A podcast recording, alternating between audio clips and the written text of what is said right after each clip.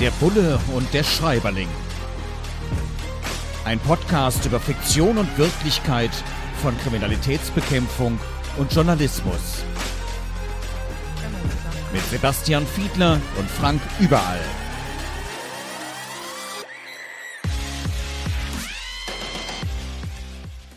Beschäftigen uns heute wieder mit einem Kriminalroman, testen ihn auf den Realitätsgehalt. Also wie sind unsere Berufe Journalismus, Kriminalistik dargestellt? Mit dem Bullen Sebastian Fiedler und dem Schreiberling meiner Wenigkeit Frank Überall und mit Marc Rabe, der Morgen, erschienen im Ullstein Verlag.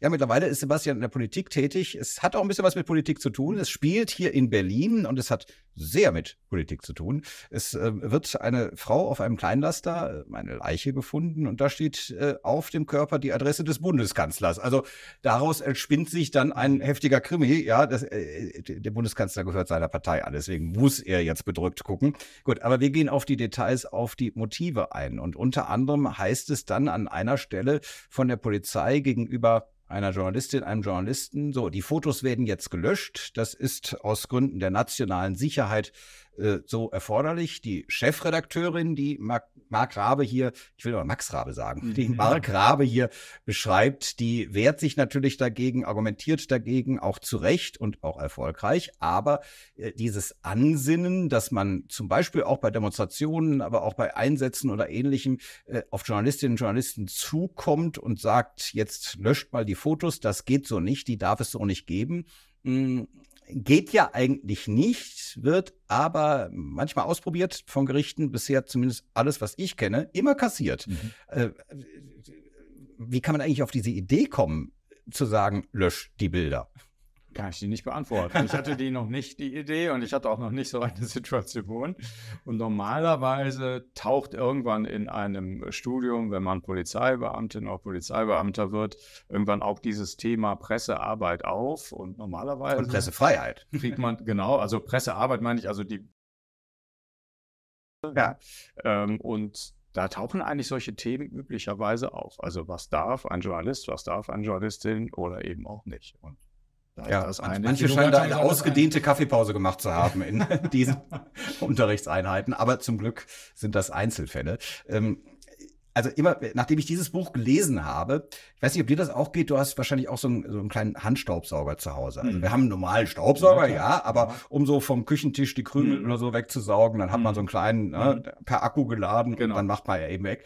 Und äh, da muss ich immer irgendwie dran denken, wenn ich den in die Hand nehme, weil hier steht beschrieben, wenn man Spuren sichern möchte, hm, wir haben auch hier in der Serie schon viel darüber gesprochen, äh, was für Spuren es alles gibt. Aber natürlich können Spuren schlicht und ergreifend auch mal in Krümel- oder Staubform vorkommen. Und hier wird beschrieben, dass es dann tatsächlich Spezialsauger gibt. Die stelle ich mir so vor, wie meinen da in der Küche. Spezialsauger, die natürlich dann ganz besonders hygienisch sind, damit da nicht noch irgendwas anderes drin ist. Und dass man dann damit aufsaugen kann, um das dann entsprechend diesen Beutel oder wie auch immer, wo es dann drin ist, ins Labor zu bringen.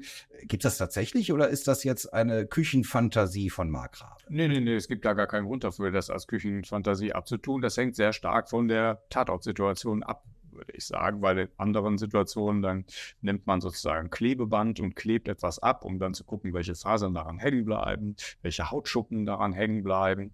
Und es kann Situationen geben, wo man sich äh, dieser Technik bedient. Ich kann dir nur eins sagen, die Technik an sich schreitet so weit fort, dass wenn man da ein Jahr sich nicht äh, weiter darum kümmert, dann werde ich die Gerätschaften jedenfalls aktuell nicht mehr erkennen. Das geht mir also ständig so, wenn ich mich mit diesen Fragen beschäftige, weil es wirklich sehr, sehr voranschreitet und weil richtigerweise und Gott sei Dank die Landeskriminalämter, insbesondere das Bundeskriminalamt, aber auch eine Behörde in Bayern, CITES, die sich mit technischen Fragen beschäftigt, sehr, sehr innovativ sind, um den Ermittlerinnen und Ermittlern da immer neue Werkzeuge an die Hand zu geben. Sebastian, wir müssen reden. Diese Geste, also den Zeigefinger hochzunehmen im Büro und dann damit ein Gespräch einzuläuten, gerne auch als Vorgesetzte oder Vorgesetzter, dieses strenge und dann den Zeigefinger hoch und dann ermahnend ein Gespräch einzuleiten. Kennst du auch, ne? Kenn ich auch, durchaus. Okay, was, was war das für eine Situation, wo du dann antreten musstest wo und ich der antreten Zeigefinger kam? Ach, weiß ich Oder warst mehr. du der Also, Zeigefinger äh, das, zeigende? äh, Zu, zuweilen bestimmt auch, ja, ja. aber, aber ich habe ja äh, längere Jahre hinter dem Lehrerpult verbracht, weil ich äh, Kriminalbeamtinnen und Kriminalbeamte unterrichtet habe oder Lehrgänge organisiert habe. Und da ist der Zeigefinger eher derjenige gewesen, der ans Whiteboard oder an die Tafel gezeigt hat. Und Ja. dann höchstens mal gesagt hat, jetzt alle daddeln mit dem Handy Ja. und äh, schreien durch die Gegend, konzentrieren sich überhaupt nicht und erst die Schüler. Ne? Also da, ja. Ähm, gucken wir doch weiter auf Motive, äh, was natürlich äh, jetzt mit meinem Beruf sehr zu tun hat. Hier ist eine Volontärin, die darf dann ihre erste Aufmachergeschichte schreiben, äh, darf es aber dann doch wieder nicht. Ich kenne das, dass, dass man natürlich, wenn man für eine Zeitung schreibt und der Aufmacher, also das, was vorne auf der Titelseite ist, natürlich macht einen das stolz, wenn dann von Frank überall auf der Titelseite steht.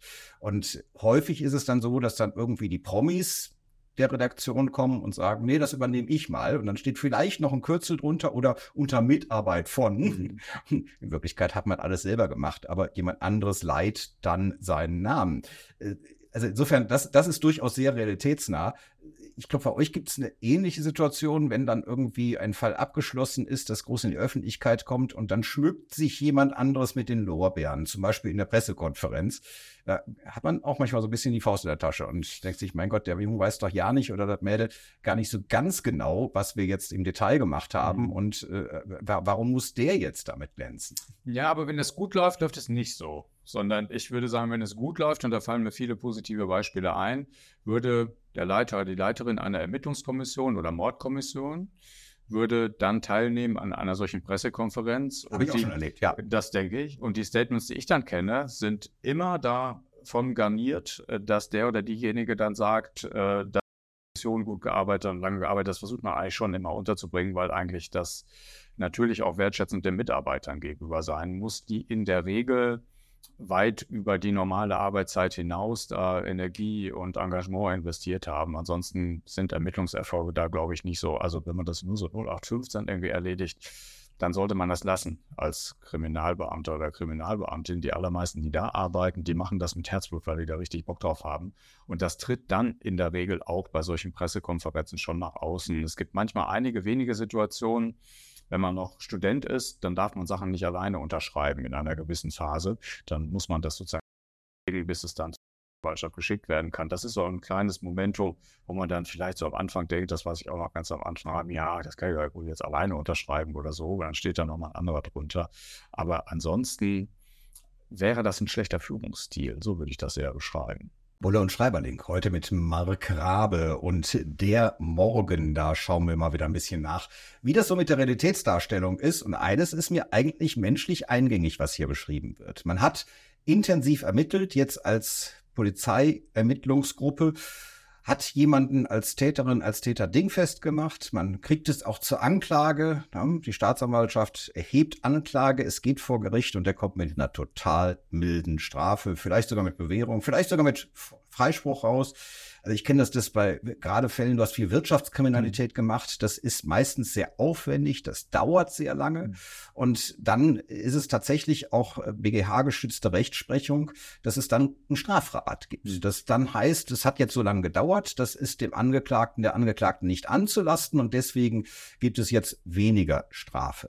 Was ja total frustrierend sein muss. Man deckt ein riesengroßes Netzwerk aus, auf, man deckt auf, dass es wirklich heftige kriminelle Energie gegeben hat. Der eine Teil ist möglicherweise schon verjährt, in Korruptionsdelikten zum Beispiel nach fünf Jahren, was lächerlich gering ist vom Zeitablauf her. Das muss man ja erstmal aufarbeiten und so weit beweisbar bekommen, dass man es anklagen kann.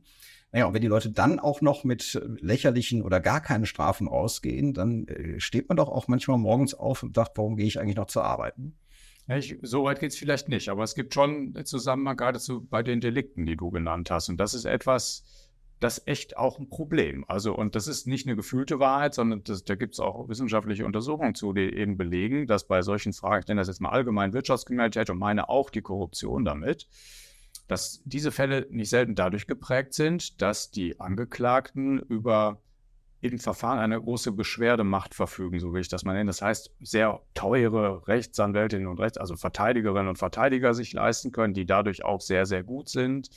Der Stoff der Ermittlungen, also die, die Inhalte und die Beweise müssen sehr umfänglich zusammengetragen werden, weil die Zusammenhänge wahnsinnig komplex sind. Das muss man sich erstmal erschließen. Ich erinnere mich an einen Fall, in dem ich noch mitgearbeitet hatte. Da ging es um äh, Spekulationsgeschäfte an der Börse in einer Schlussauktion. Da musste die gesamte Ermittlungskommission, aber auch die Staatsanwaltschaft und alle anderen Beteiligten überhaupt erstmal verstehen, wie das überhaupt funktioniert. Da ging es noch gar nicht darum, dass man mit den Ermittlungen richtig anfing. So, und im Ergebnis ist folgendes dann hinterher der Fall dass bei gleichen Strafandrohungen, wenn es ein Fall der Wirtschaftskriminalität ist, die, die Strafen tatsächlich etwas geringer ausfallen. Erstens, weil es so ist, wie du sagst, weil die Verfahren länger dauern und dann es zu diesem Rabatt kommt. Und zweitens, weil eben die besten Anwälte bezahlt werden können, was eben möglicherweise von Tätern nehmen wir an, einer hat irgendwo ist mit einem Koks, äh, mit einem Kilo Koks irgendwo erwischt worden und ist intellektuell äh, nicht so gut drauf, kriegt irgendwie eine Pflichtverteidigung oder so an die Seite gestellt. Der Anwalt verdient nicht so viel Geld damit. Dann fällt da die Strafe im Vergleich äh, etwas höher aus als bei Wirtschaftsdelikten. Und äh, da ich ja äh, Sozi bin sozusagen, ist das etwas, was mich natürlich deswegen stört, weil das dazu führt im Ergebnis, dass die reicheren Täter und Täter milder wegkommen. Und das äh, muss einen im Rechtsstaat irgendwie mit Unruhe versorgen. Und da muss man tatsächlich sagen, das ist echt ein Problem, was nicht selten damit zu tun hat, dass dann da eigentlich mehr Personal hin müsste bei diesen komplexen Verfahren. Denkt man Cum-Ex, ja, also die, die laufen in Nordrhein-Westfalen, die meisten Verfahren, die werden noch Ewigkeiten dauern. Also hunderte von Ermittlungsverfahren sind das, äh, wenn es nicht sogar schon vierstellig inzwischen geworden ist. Und da wird es im Ergebnis nach meiner Prognose auch so sein, dass man ganz, ganz lange ermittelt, wahnsinnig komplizierte Sachverhalte und am Ende vielleicht nicht so viel dabei rauskommt, äh, was man eigentlich so erwarten würde. Und um darauf zurückzukommen, diese Grundsituation, die ärgert natürlich Ermittlerinnen und Ermittler schon. Ich glaube nicht so sehr in dem einzelnen Fall immer, aber, aber dass es grundsätzlich dann so ist, dass es in dem einen Fall leichter ist, hohe Haftstrafen zu äh, sich einzuhandeln, als in dem anderen, das ist schon ein Problem. Jetzt gehen wir nochmal ganz weit zurück. Du hast gerade schon gesagt, du bist Sozi, also sitzt für die SPD mittlerweile ja. im Bundestag, machst dort Innenpolitik, also auch wieder mit Polizei zu tun und äh, warst vorher Vorsitzender des Bundesdeutscher Kriminalbeamter, warst eben auch selbst lange aktiver Kriminalpolizist, deswegen bist du hier der erfahrene Bulle in unserem Format hier. Und äh, jetzt machen wir nochmal den kleinen Test. Du bist ja auch irgendwann mal zur Schule gegangen, also auch zur Polizeischule, Hochschule. Ne? Du hast äh, hier auch immer davon erzählt, ne? Zeigefinger, du hast als mhm. Dozent gearbeitet, aber du hast auch selbst Dinge gelernt. Und jetzt gucken wir mal, was hier beschrieben ist, dass äh, es bestimmte Hirnareale gibt, die für Bewegungen zuständig sind. Und dass, wenn man in einer Bedrohungssituation den Schuss exakt an die richtige Stelle platziert, dann auch jemanden automatisch bewegungsunfähig machen kann. Ich kann mir vorstellen, ja klar, wenn jemand tot ist, dann ist, ne, dann geht auch, aber in Millisekunden dafür sorgen kann, dass man eben zuerst schießt und dass der mich nicht erschießen kann. Das lerne man an der Polizeischule. Äh, ist das tatsächlich so? Nein, also das äh, natürlich nicht, weil, also wenn ich das jetzt nicht völlig falsch verstanden habe, ist das eine Situation, bei denen äh, die SEK einen finalen Rettungsschuss, den es ganz, mhm. ganz selten äh, gibt. Und es gibt, ich erinnere mich an eine Geiselnahme, wo das mal der Fall ist, wo die Bedrohungssituation wirklich so heftig ist, dass man aus im nächsten Moment äh, würde, würde der Täter äh, dafür sorgen, dass es eben äh, zu Opfern kommt. Dann gibt es diese Ausnahmesituation in den Polizeigesetzen, dass man so einen Rettungsschuss ansetzt. Und dann kann das sein, stell vor, jemand hat so eine Handgranate in der Hand und so, und dann darf der oder er darf den Finger nicht mehr krumm machen können. Und da gibt es tatsächlich ein Areal im Hirn, wo man den Finger nicht mehr krumm machen kann, wenn dort ein Schuss landet. Aber dass ein Polizeischüler äh, sozusagen äh, das tut. Das ist also grober Unfug. Das ja, dass man es in der Polizeischule lernt. Äh, ja. Naja, aber da muss man sich auch nochmal dran erinnern, weil das ist eben dann auch ein Areal, das findet man jetzt nicht, da hat ja keiner irgendwie einen Punkt drauf, hier ist es. Das ist auch deswegen, wenn ich das, das muss man ganz kurz ergänzen, das ist auch deswegen schon Quatsch, weil die allermeisten Situationen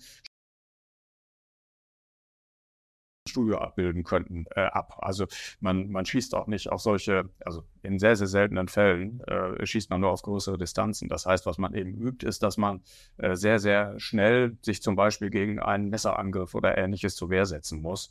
Und äh, das sind äh, in der Regel dann nicht diese gezielten Schüsse, um die es dann geht. Ja, nochmal zwei Kleinigkeiten, die hier beschrieben sind aus dem Alltag.